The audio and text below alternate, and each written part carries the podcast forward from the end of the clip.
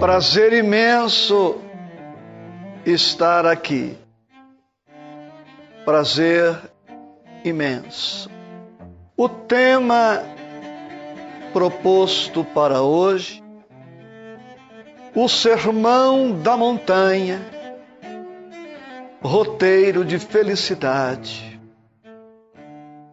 E ele está registrado por alguns evangelistas, dentre eles Mateus.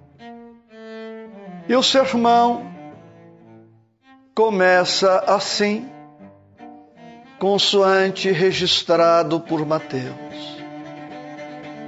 E Jesus, vendo a multidão, subiu a um monte e, assentando-se, aproximaram-se dele os seus discípulos. E abrindo a sua boca, pôs-se a ensinar, dizendo: Bem-aventurados os pobres de espírito, porque deles é o reino dos céus. Bem-aventurados os que choram, porque eles serão consolados.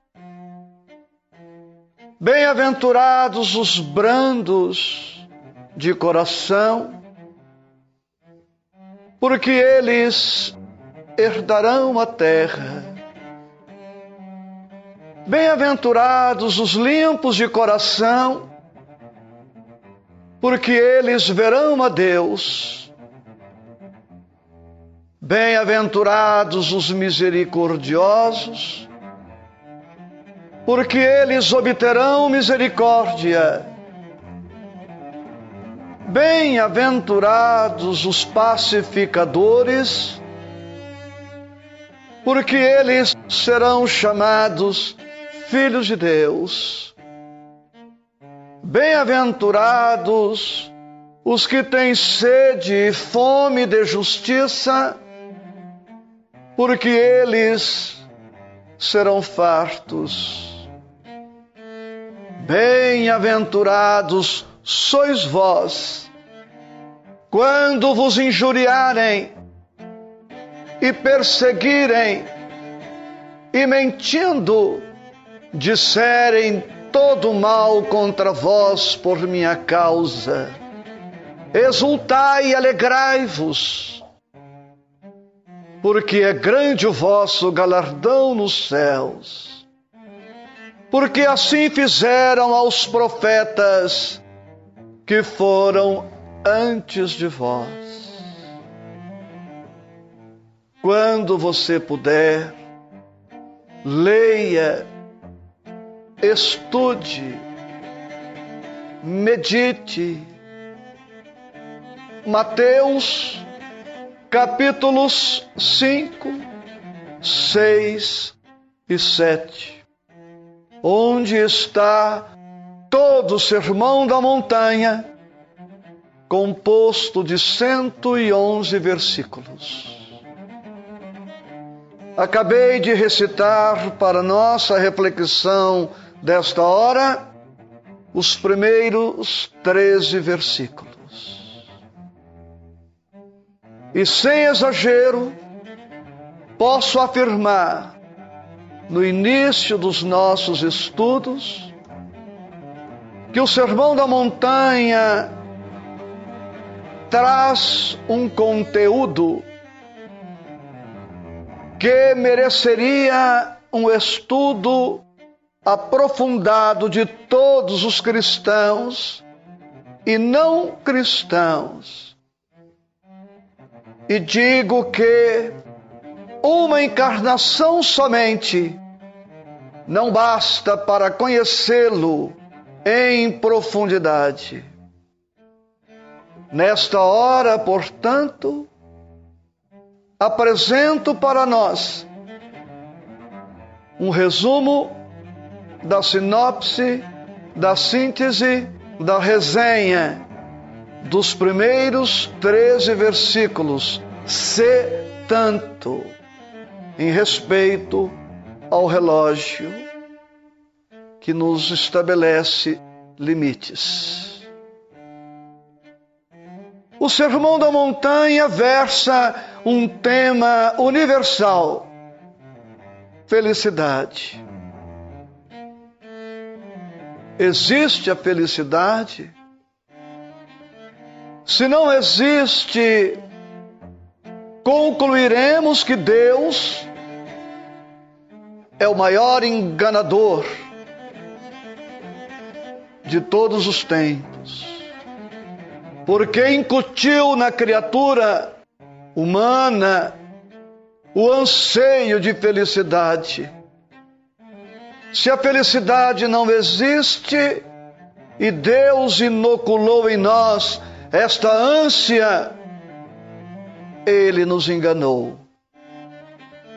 Mas como esta tese é absurda, impossível, concluiremos que Deus, que não erra, que não mente, que não engana, inoculou em nós algo que existe, que é realizável e que está ao nosso alcance.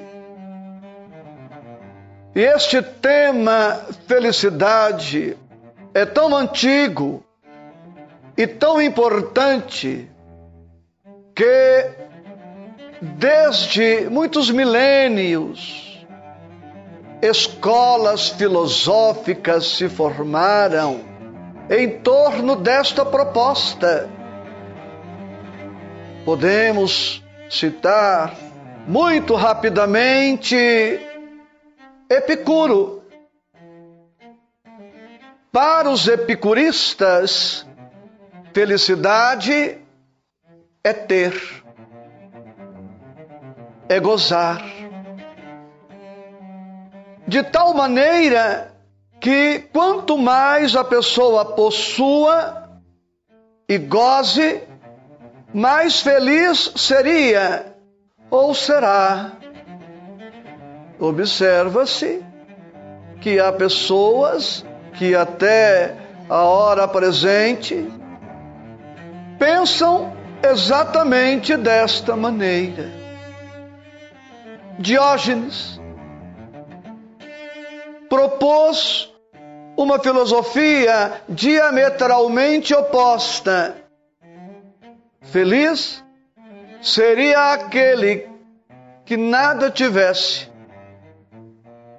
porque nada tendo, não sofreria inquietação, não teria nada a perder, os ladrões não o invejariam, não o roubariam, e ele viveria tranquilo. Mestre Zanon, ainda nas escolas antigas, propôs o estoicismo. Feliz seria aquele que se comportasse com a mesma serenidade em face de todo e qualquer acontecimento, ditoso ou inditoso. Para Zanon, para os estoicos, feliz seria aquele que recebesse com a mesma naturalidade, para dar um exemplo, a notícia de que ganhou sozinho uma fortuna na loteria ou que um afeto muito querido morreu subitamente num acidente. Somente estas colocações aqui feitas nos ensejariam horas, semanas de estudo, mas fugiríamos ao objetivo desta hora. Direi simplesmente, por enquanto, que a razão não está totalmente nem com Epicuro quando propõe a posse de tudo, porque basta examinar os poderosos que não fruem felicidade. Também não está com Diógenes quando propõe a renúncia total a todos os bens, porque não haveria felicidade para alguém sob a ponte, sem acesso a uma alimentação, a uma moradia, a dignidade de criatura humana. E também não estaria com os estoicos, porque nós não somos apenas ossos, nervos, sangue. Somos também emoções, sentimentos. E como manter inalterável serenidade diante de acontecimentos contraditórios? Como não chorar diante de uma perda, de um desencanto, de uma decepção? E como não se alegrar diante de um acontecimento agradável? E Jesus, o homem mais feliz da humanidade, não poderia fugir ao tema e nos trouxe a sua receita de felicidade. Mas antes, vamos conceituar felicidade e dizer que podemos tê-la como sendo prazer, satisfação, alegria, sucesso, tranquilidade, bem-estar. E direi que a felicidade tem o seu caráter humano e o seu caráter divino ou espiritual. É possível ser feliz do ponto de vista humano. Mas a felicidade humana é relativa, transitória, passageira. Digamos, não é pecado alguém torcer por um time de futebol. Não é pecado, não é crime não é antidoutrinário torcer para um time de futebol. É uma felicidade quando o nosso time é campeão. É uma felicidade. Não sejamos hipócritas, não precisamos mentir. Estamos na terra e Deus nos quer felizes desde hoje. Até porque Felicidade programada para amanhã não se realiza nunca. Porque amanhã é um tempo que nunca chega. Porque amanhã estaremos olhando para a frente e diremos: amanhã, amanhã. Então hoje é o melhor dia para meditarmos e começarmos a construir a nossa felicidade.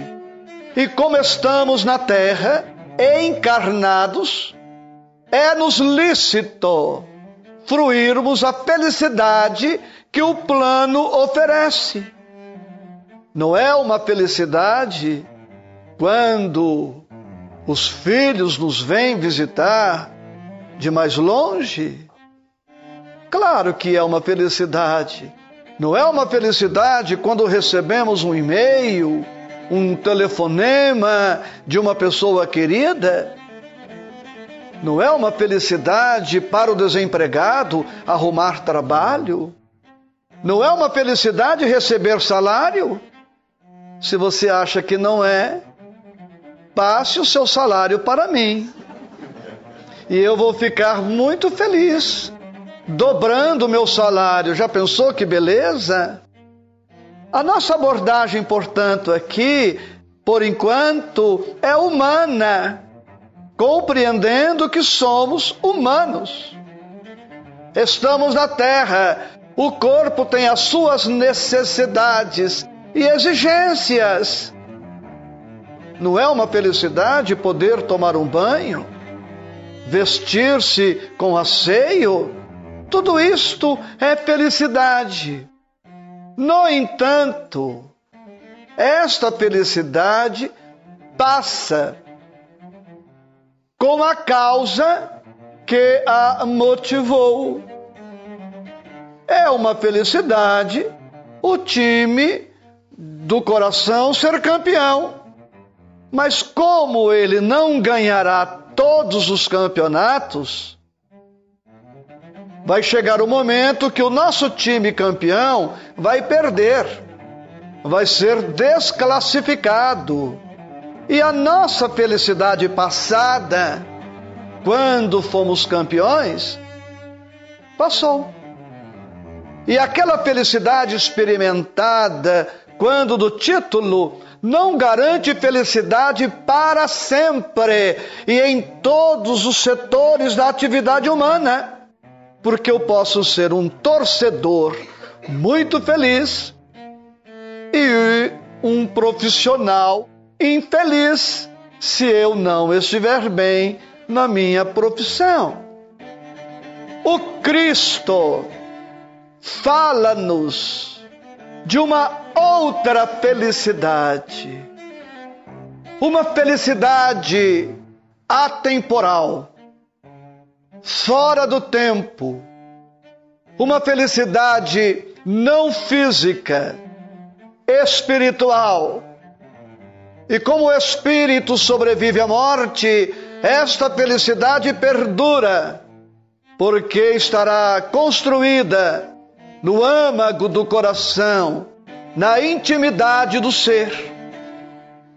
Deus nos quer felizes mas não somente esta felicidade humana, imediatista, a felicidade de um dia, porque a nossa vida não se extingue no túmulo. E sendo a vida imperecível, portanto imortal, Deus nos quer felizes para sempre.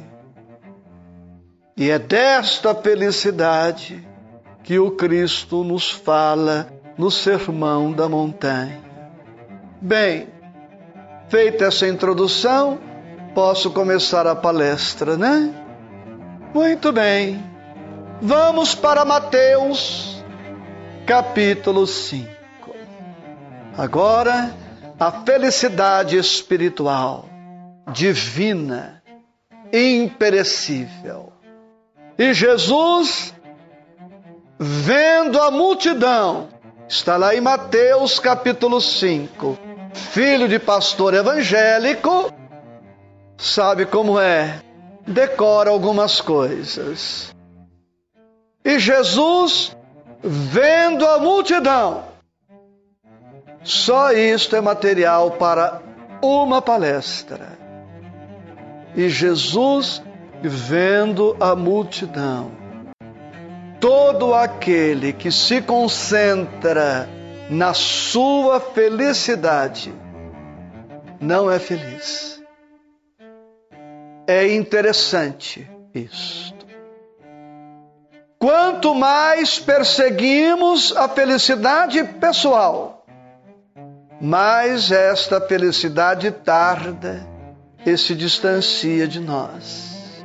E Jesus vendo a multidão.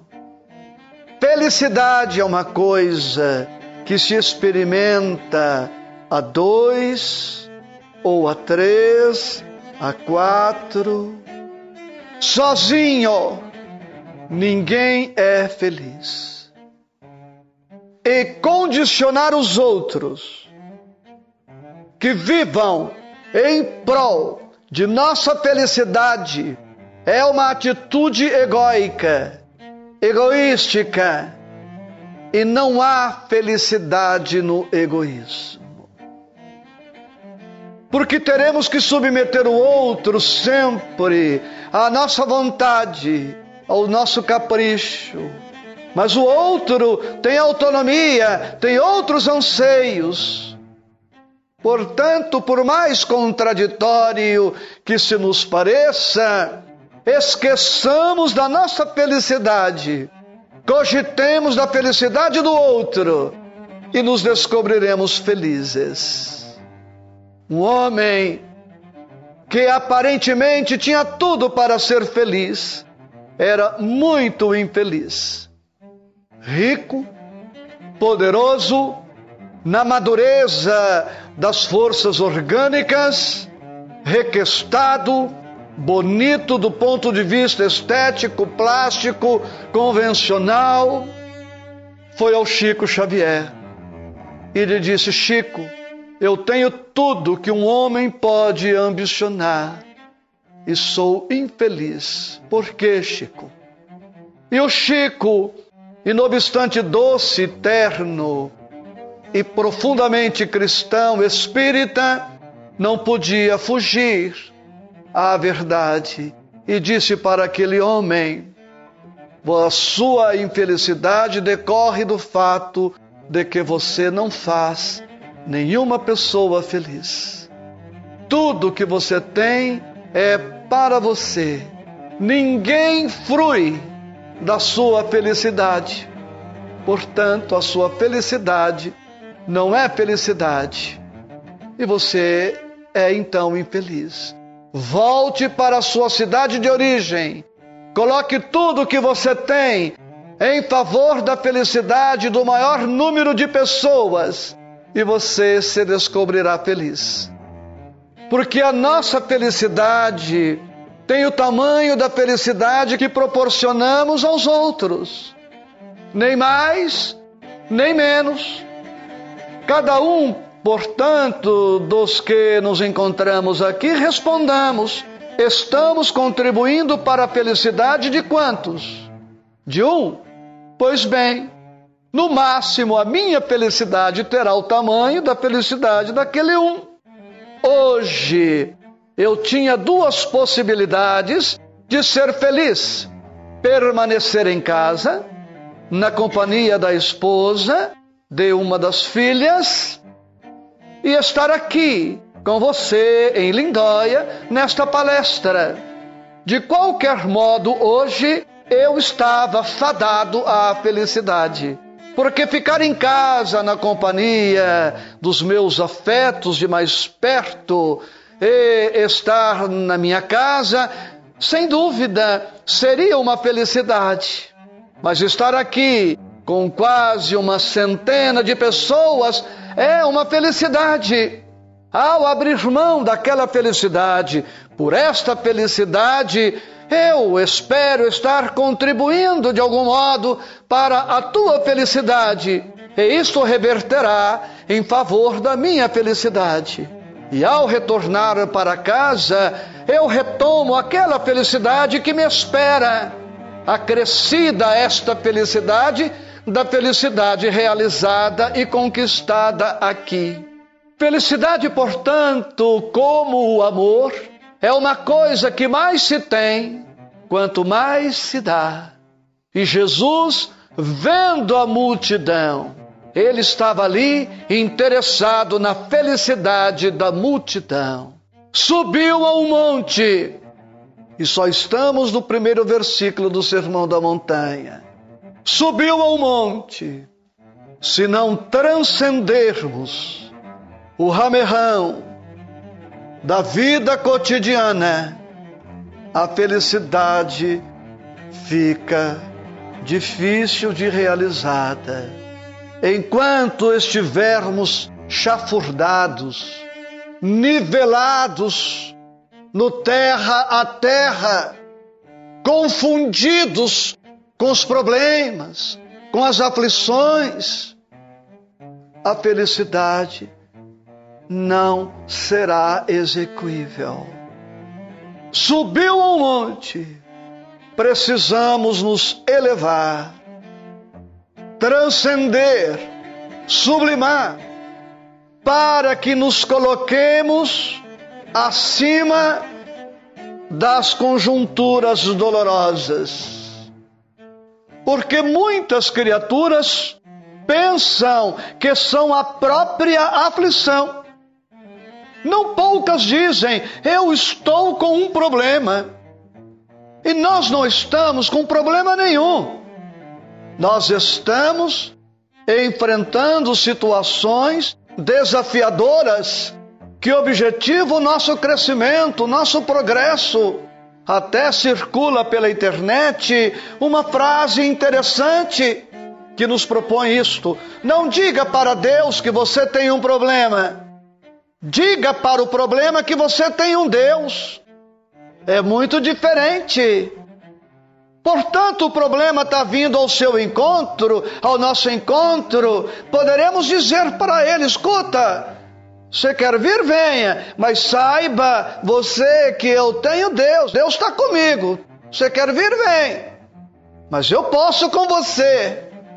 Não como quem desafia orgulhosamente, mas como quem coloca o problema fora de si, porque eu não sou o problema. O problema não está em mim. Está porque eu permito que ele esteja. Eu coloco e ele fica, ele gosta. Mas se eu colocar o problema como uma individualidade autônoma, diferente do que eu sou, eu sou uma coisa, o problema é outra. Eu posso estar bem mesmo em meio a turbulências, Agora, se o problema e eu se confundem numa personalidade só, numa individualidade só, eu já não tenho por onde escapar.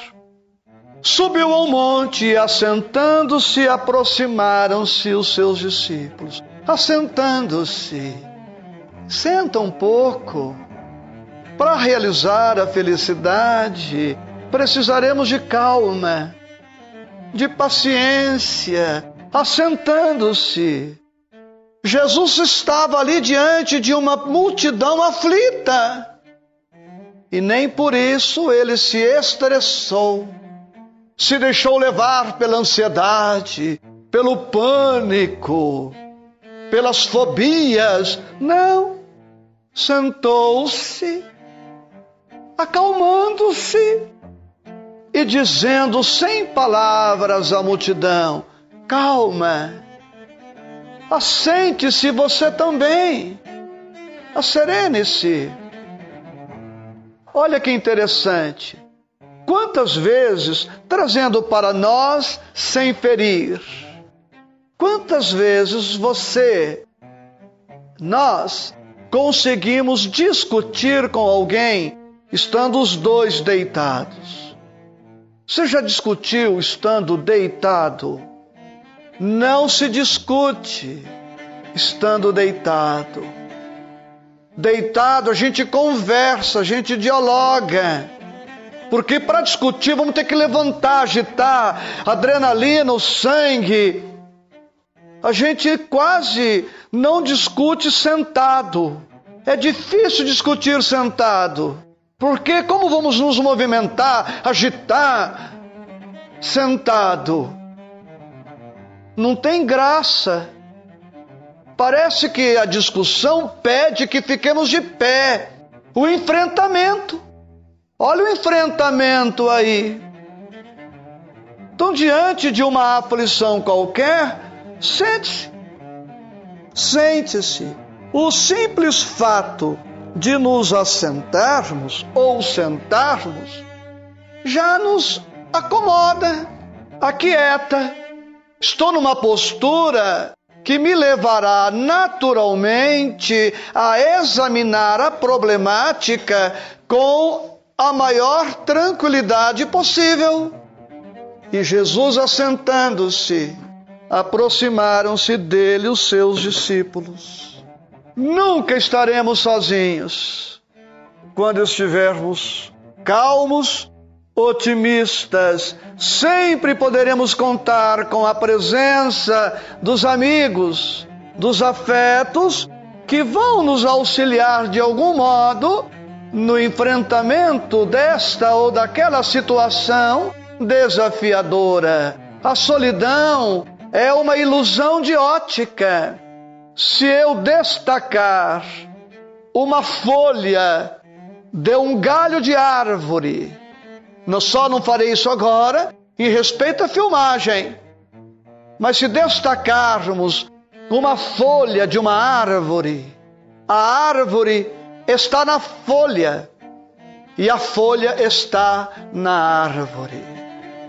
A árvore sobreviveu em parte graças ao fenômeno da fotossíntese que se processa pela folha.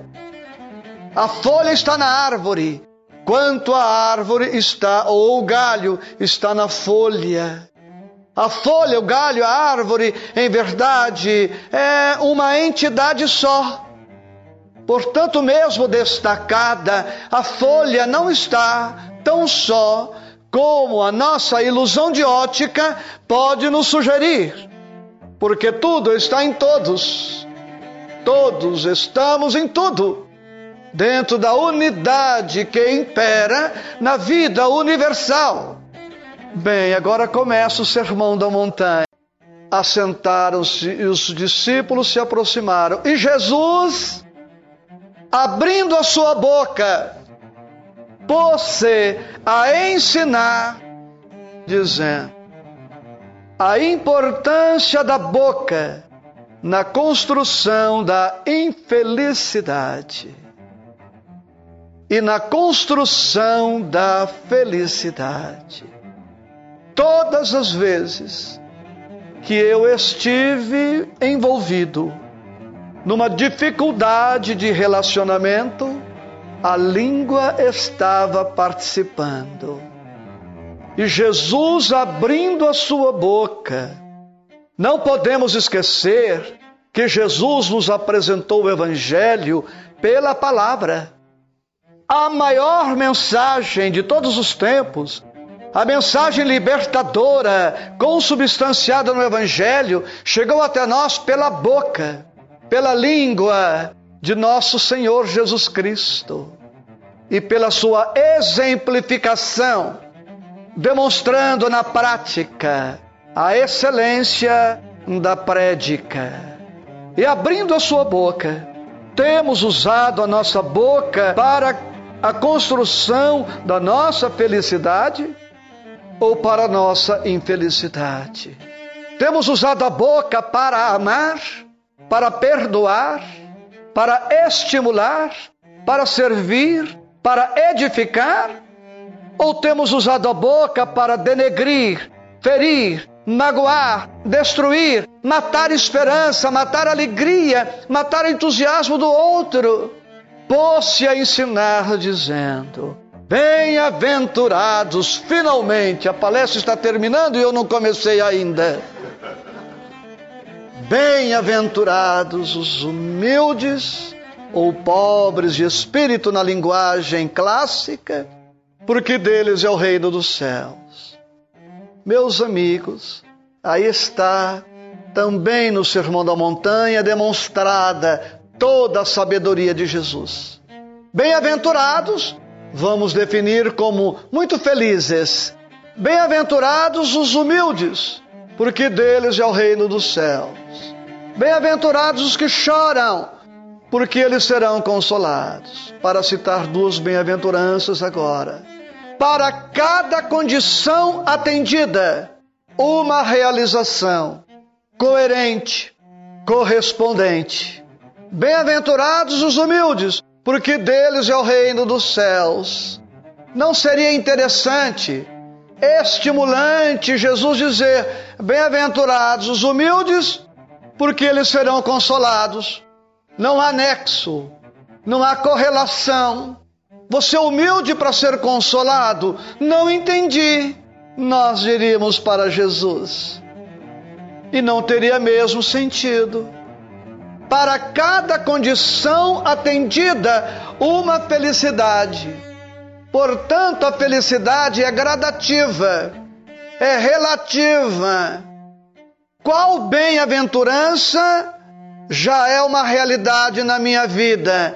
Terei a recompensa correspondente à virtude que eu incorporei ao meu patrimônio espiritual e emocional.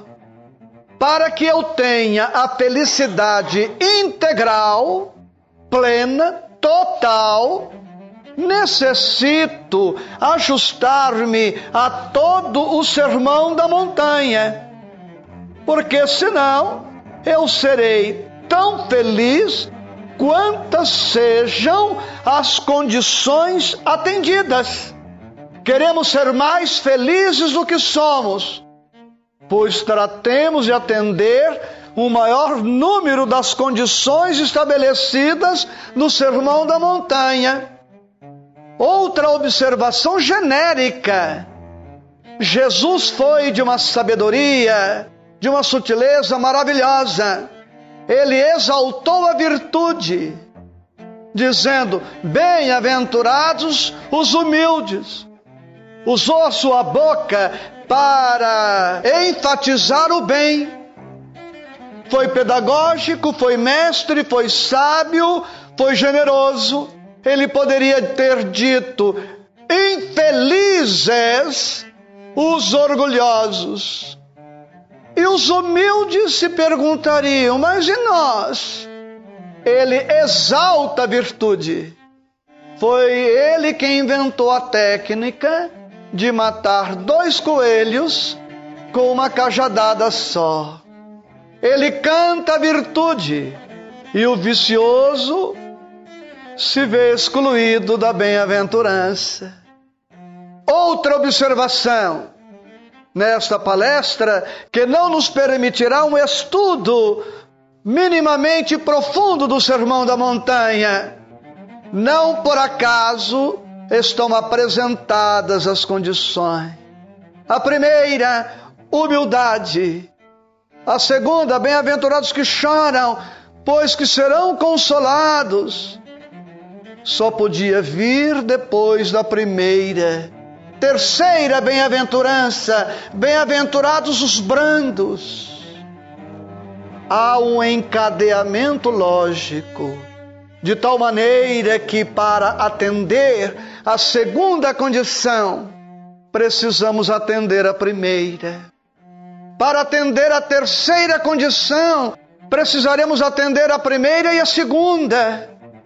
Compreendeu? E é por isso que a humanidade é infeliz. Do ponto de vista da vida espiritual, porque não atende à primeira condição, que é precisamente a humildade.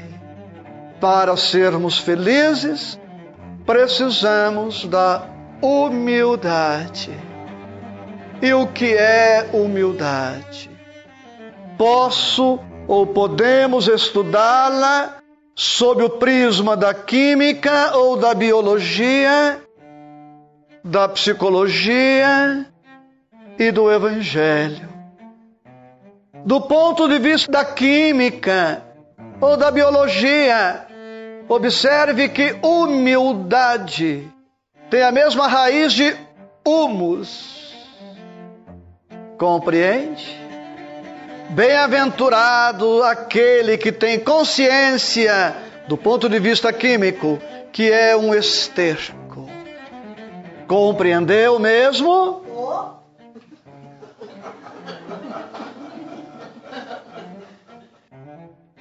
Bem-aventurados aquele que é um adubo. E é no adubo no esterco que nascem as flores, as plantas. Sem humildade, está escrito no capítulo 7 do Evangelho segundo o Espiritismo. Sem a humildade, vós vos adornais de virtudes que não possuís. Sem humildade, ninguém é nada, do ponto de vista da virtude. Como ser caridoso sem ser humilde? Como perdoar sem ser humilde? Como tolerar, compreender sem a humildade? Do ponto de vista químico, eu pedi à nossa companheira Malu que buscasse um pouquinho de terra Bem-aventurado aquele que sabe que é um grão de areia. A terra, humilde, dúctil e se presta a todo e qualquer serviço. Pensemos por um instante na imprescindibilidade da terra. Aceita os golpes, depende da chuva, submete-se ao clima, à água. Talvez de todos o elemento mais humilde da natureza, colocada no copo, assume a forma do copo. Colocada numa bandeja, a forma da bandeja. Colocada numa garrafa, a forma da garrafa. Dependendo da temperatura, solidifica-se. Dependendo, evapora-se para tornar a condição líquida, dependendo da condição em que esse vapor encontrará. Serve para tudo. Então, Cristo apresenta a humildade como a primeira condição. E vamos entender a infelicidade dos romanos e dos poderosos e a felicidade dos simples e desataviados que ouviram o sermão da montanha, porque até então felizes eram exatamente os poderosos, os dominadores, e os vencidos eram os infelizes. Ou seja, o conceito de felicidade humano e o conceito de felicidade do ponto de vista divino pode não ser o mesmo. Do ponto de vista humano, é possível que a criatura tida como a mais feliz de todas seja a mais infeliz. E do ponto de vista espiritual, a criatura infeliz pode ser a mais ditosa de todas. A questão dependerá dos valores amealhados, da visão que tenhamos da vida, do posicionamento em que nos colocamos. Por isso Cristo sobe ao monte, porque aquele que sobrepaira em relação às aflições é feliz, mesmo que aflito, envolto em dificuldades. Bem-aventurados os humildes Bem-aventurados os simples, bem-aventurados os desataviados, bem-aventurados os que se contentam com o estritamente necessário. Do ponto de vista psicológico, humilde é aquele que se esvazia do ego, que não atribui importância exagerada à sua personalidade a sua persona. Fazendo aqui um parênteses, muitos espíritas não creem que Chico Xavier possa ser a reencarnação de Kardec por conta da aparência, como um francês, agora nascendo em Pedro Leopoldo, vesgo, doente, magro, como se progresso do espírito dependesse da máscara, da personalidade. Não estamos aqui discutindo a questão se é ou não é, mas a tendência a julgar pela aparência no popular. Bem-aventurado aquele que baixa a bola, menos aquele que não se considera o rei da cocada preta, o bambambam, bam, bam, o último biscoito do pacote. Bem-aventurado aquele que não faz com que os outros girem em torno dele, presunçosamente, arrogantemente. E do ponto de vista evangélico, humilde é aquele que obedece a Deus. Bem-aventurado aquele que obedece a Deus. E obedecer a Deus é ajustar-se às suas leis, especialmente a lei de justiça, amor e caridade, que de todas as leis morais é a mais importante porque resume todas as outras. Então Jesus estava dizendo o seguinte, amigos: Bem-aventurados os humildes, bem-aventurados os que choram com humildade. Ela vem primeiro. Nem todos os que choram serão consolados, diz-nos o Evangelho. Por quê? Aquele que chora com orgulho, com revolta, com intolerância, com incompreensão, com rebeldia, não pode ser feliz. Então, quando a dor chega, precisamos nos tornar pó. Considere esse pó.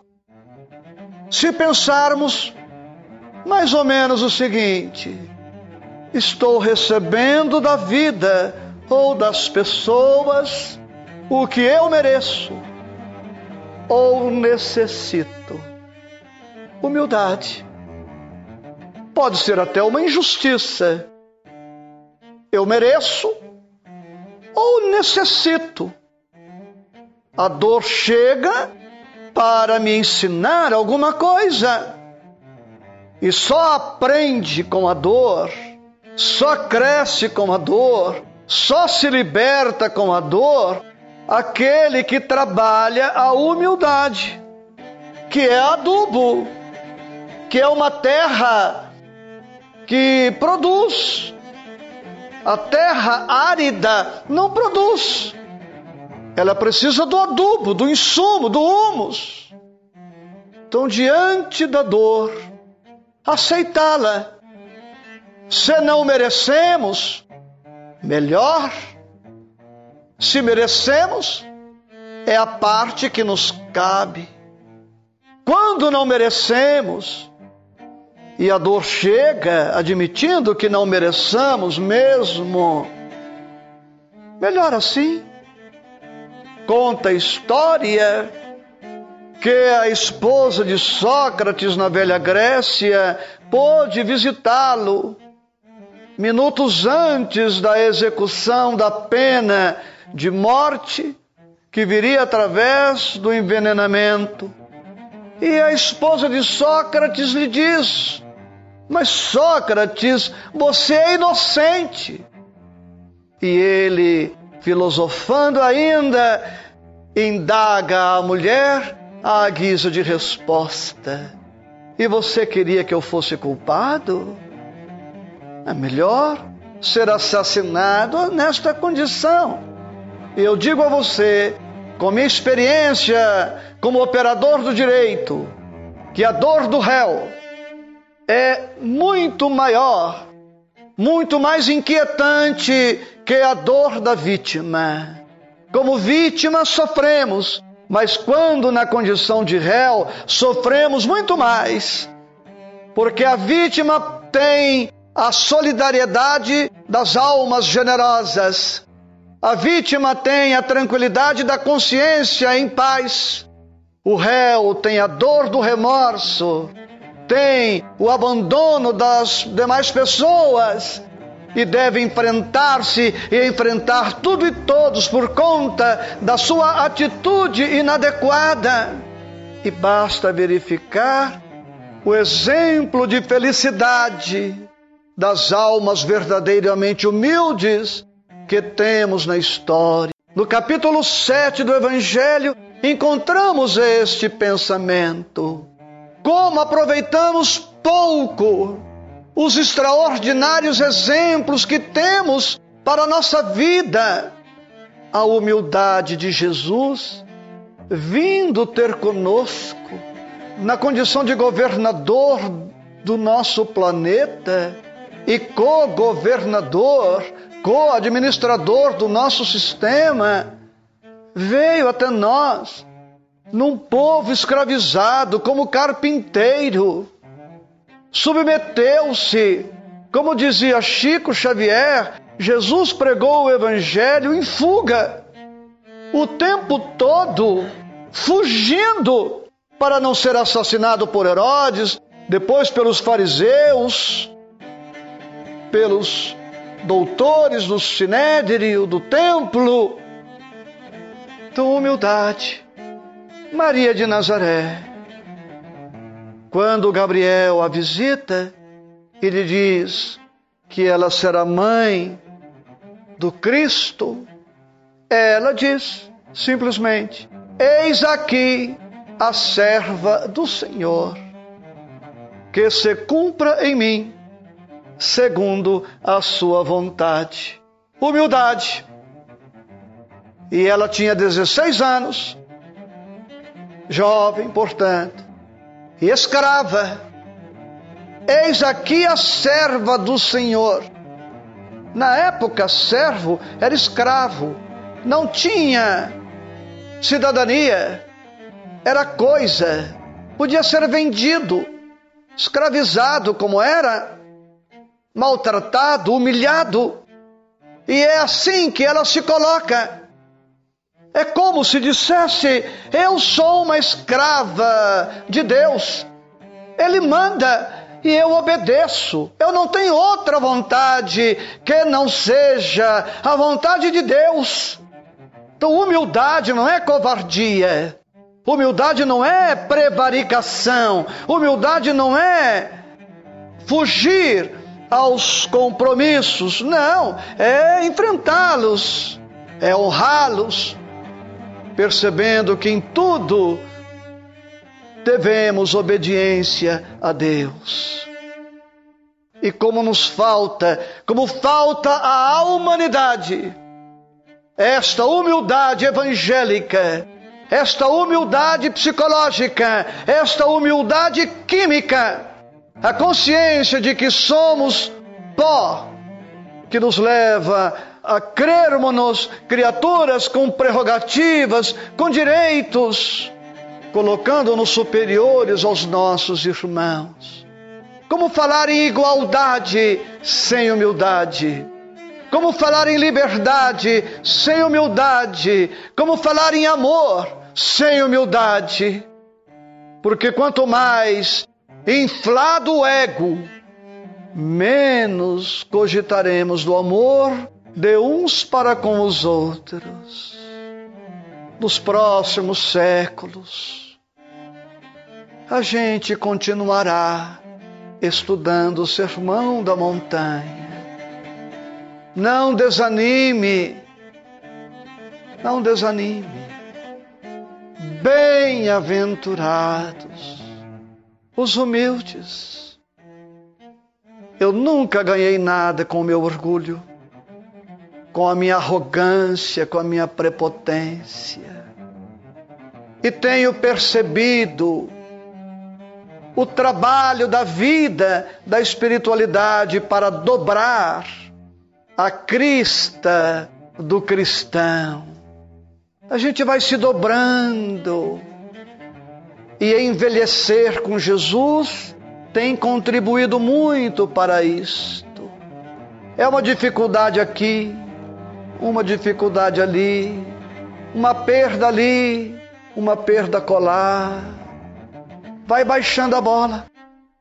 Lá na minha instituição espírita, que o vídeo não chegue até eles lá.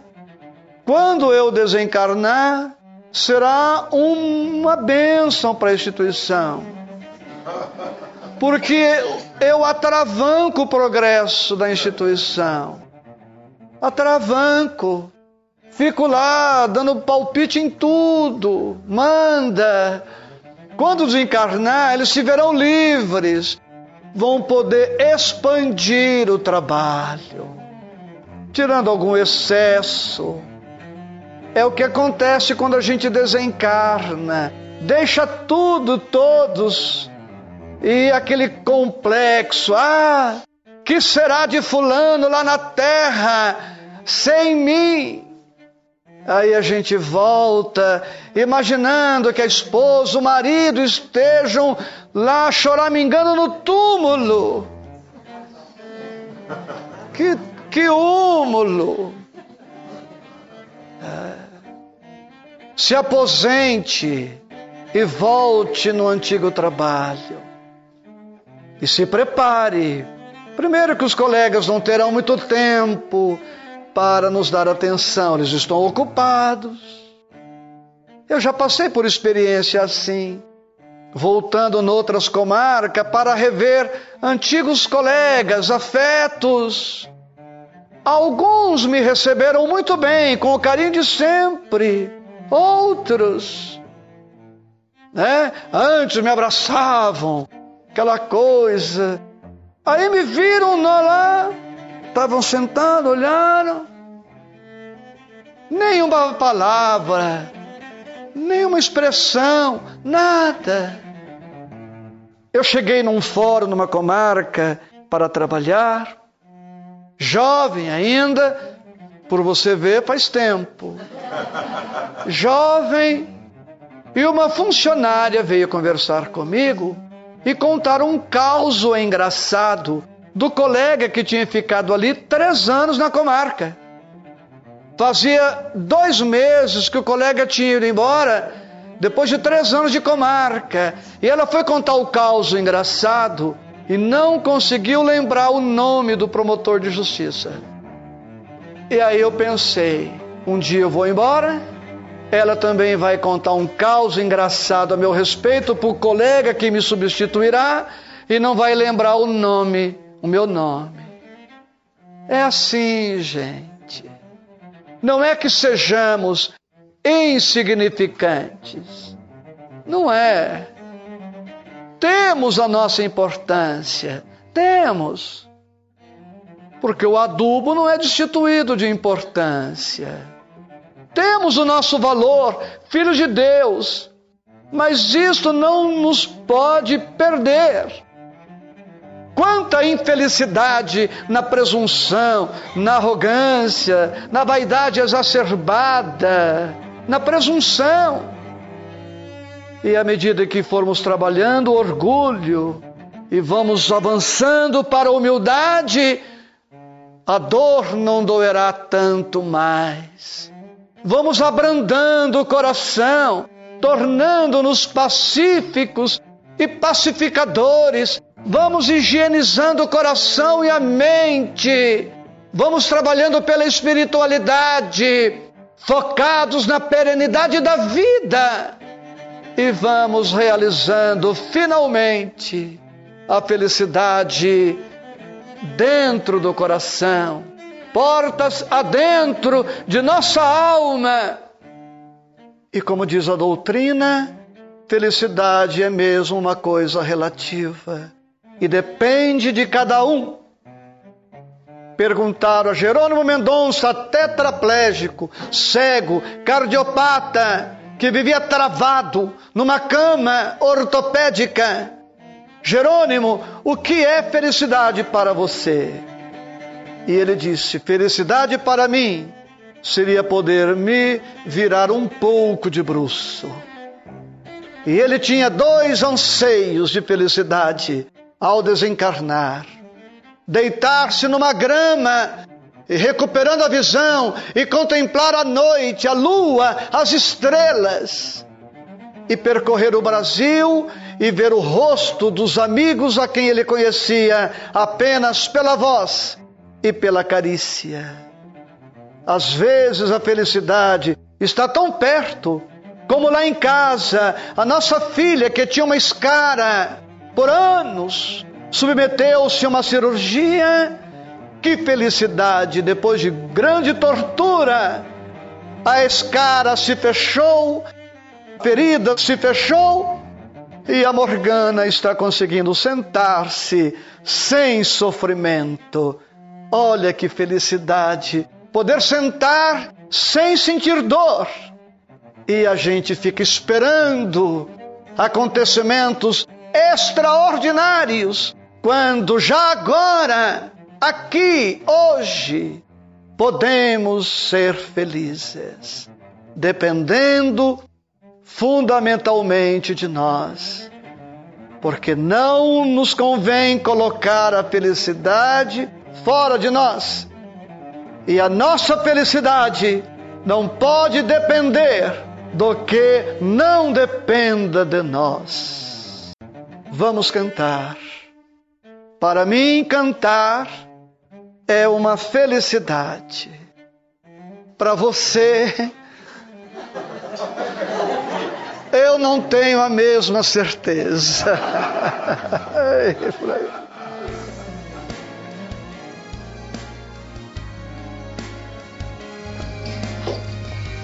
Cante, cante, faz parte da construção da felicidade.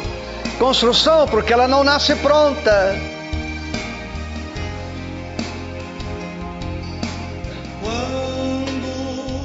A sombra da tristeza, a sombra da tristeza cobrir cobrir seus sonhos de ventura. sonhos de ventura. Quando você quiser chorar Você quiser chorar diante da taça da amargura, na taça da quando Quando a dor bater a porta, bater a porta, ferindo bem fundo o coração, no coração, quando a morta a esperança é morta e a vida é amarga ilusão. Olhe para trás, Olhe para trás, veja quanta dor, veja quanta dor, súplicas de paz, clamando amor, olhos sempre em trevas, mãos mendigam pão, bocas que não falam. E risos sem razão. Deixe de chorar, Deixe de chorar, volte a sorrir. volte a sorrir. Você é tão feliz. Volte a cantar. Faça uma prece. Faça Seja grato a Deus. Ele sempre abençoa os filhos seus. Importante agradecer. Agradecer demonstra humildade, confiança. Volte a sorrir.